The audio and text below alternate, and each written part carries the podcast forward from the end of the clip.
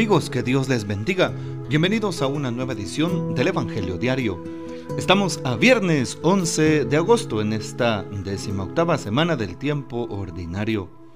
Y para hoy recordamos y celebramos en la liturgia de la iglesia a Santa Clara de Asís, Virgen. Santa Clara, apenas a los 18 años, suplicó al hermano Francisco de Asís que le permitiera compartir su vida Así pues se encerró en una casa en ruinas, cerca de la iglesia de San Damián junto a la entrada de Asís. Su hermana Inés y otras jovencitas se le unieron para vivir en una absoluta pobreza.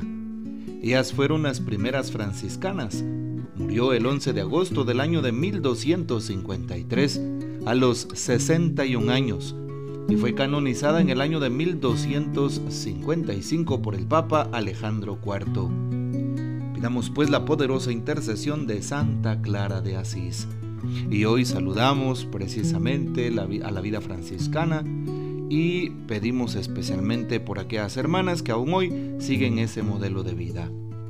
Para hoy tomamos el texto bíblico del Evangelio según San Mateo capítulo 16 versículos del 24 al 28.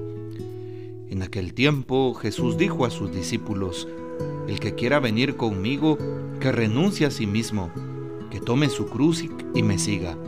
Pues el que quiera salvar su vida, la perderá, pero el que pierda su vida por mí, la encontrará. ¿De qué le sirve a uno ganar el mundo entero si pierde su vida? ¿Y qué podrá dar uno a cambio para recobrarla?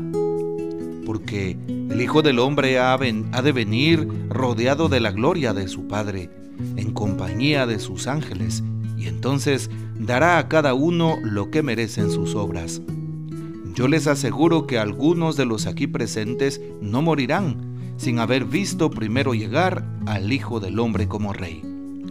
Palabra del Señor, gloria a ti, Señor Jesús.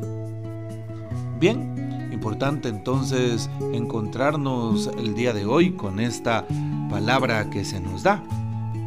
Y hoy pues Quisiéramos empezar con la reflexión de la primera lectura, libro del Deuteronomio, capítulo 4, 32 al 40. Y al final de este texto, en donde Moisés le habla al pueblo y cómo también eh, pues manifiesta ese querer de Dios, dice el texto al final. Reconoce pues y graba hoy en tu corazón que el Señor es el Dios del cielo y de la tierra y que no hay otro, le dice Moisés al pueblo. Cumple sus leyes y mandamientos que yo te prescribo hoy para que seas feliz tú y tu descendencia, y para que vivas muchos años en la tierra que el Señor tu Dios te da para siempre.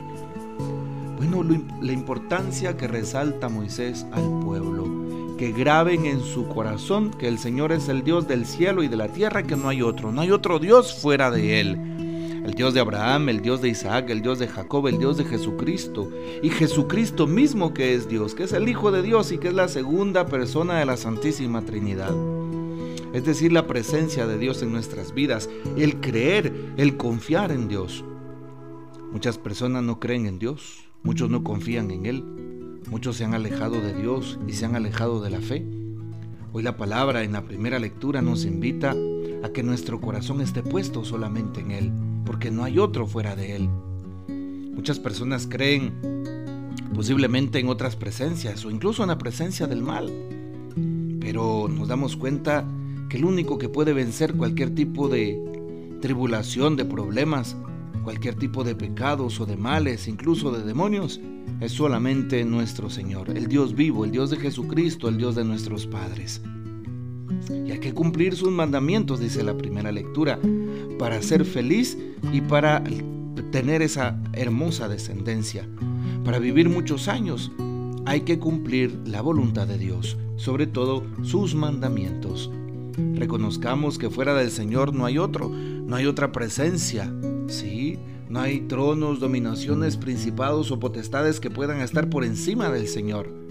No hay ningún demonio que pueda vencer a Dios, todo lo contrario.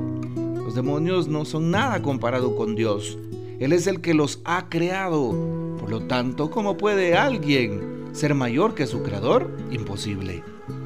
Por eso, qué importante es saber que tenemos la fuerza que Dios mismo nos da para poder vencer al mal.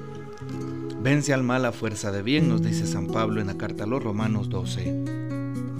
Hoy también el texto del Evangelio, capítulo 16 de San Mateo, versículos 24 al 28.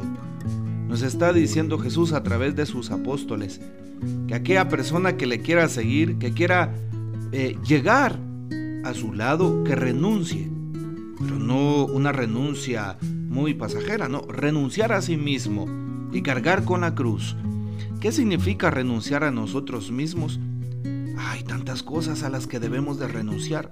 Renunciar a nuestras pasiones, renunciar a nuestro egoísmo, renunciar a nuestros odios, a nuestras envidias, renunciar muchas veces a nuestro confort y comodidad para seguir a Dios. Muchas personas quieren seguir a Dios pero a su manera, a su forma de ver.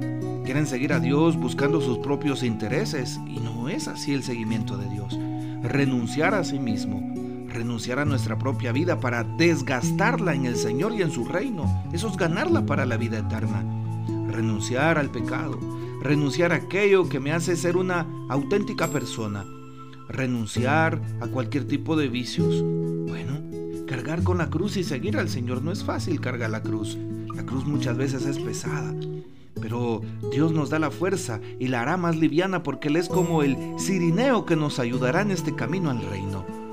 Sigamos al Señor para salvar nuestra vida, para que de esa manera la podamos perder y desgastarla en el prójimo, en el necesitado, en el enfermo, en el que sufre, en el abandonado, en el desposeído, en el huérfano, en la viuda, en el migrante, en el peregrino, en el desplazado, en el, en el preso, en cada persona en donde podamos ver el rostro de Cristo. El que pierda su vida por mí la encontrará, dice hoy la palabra. Muchas personas piensan que yendo tanto a la iglesia pierden su tiempo. Y no es así, al contrario, ganamos el tiempo, un tiempo de vida. Perder nuestra vida, desgastarla por Jesús en el servicio al reino, en el servicio a los demás, es ganarla para la vida eterna. Qué importante es esto para nosotros, no perder nuestra vida. Y de esa manera el Señor cuando venga rodeado de sus ángeles, pues nos dará lo que merecen nuestras obras, lo que merecen nuestra, nuestra caridad, lo que merecen nuestras obras de misericordia.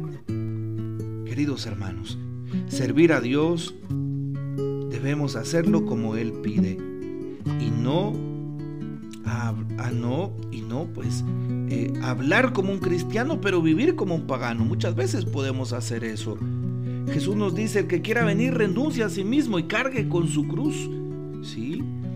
Y debemos de hacerlo al servir a Dios, cargar con nuestra cruz de cada día. Servir a Dios, lo repito, servir a Dios como Él pide.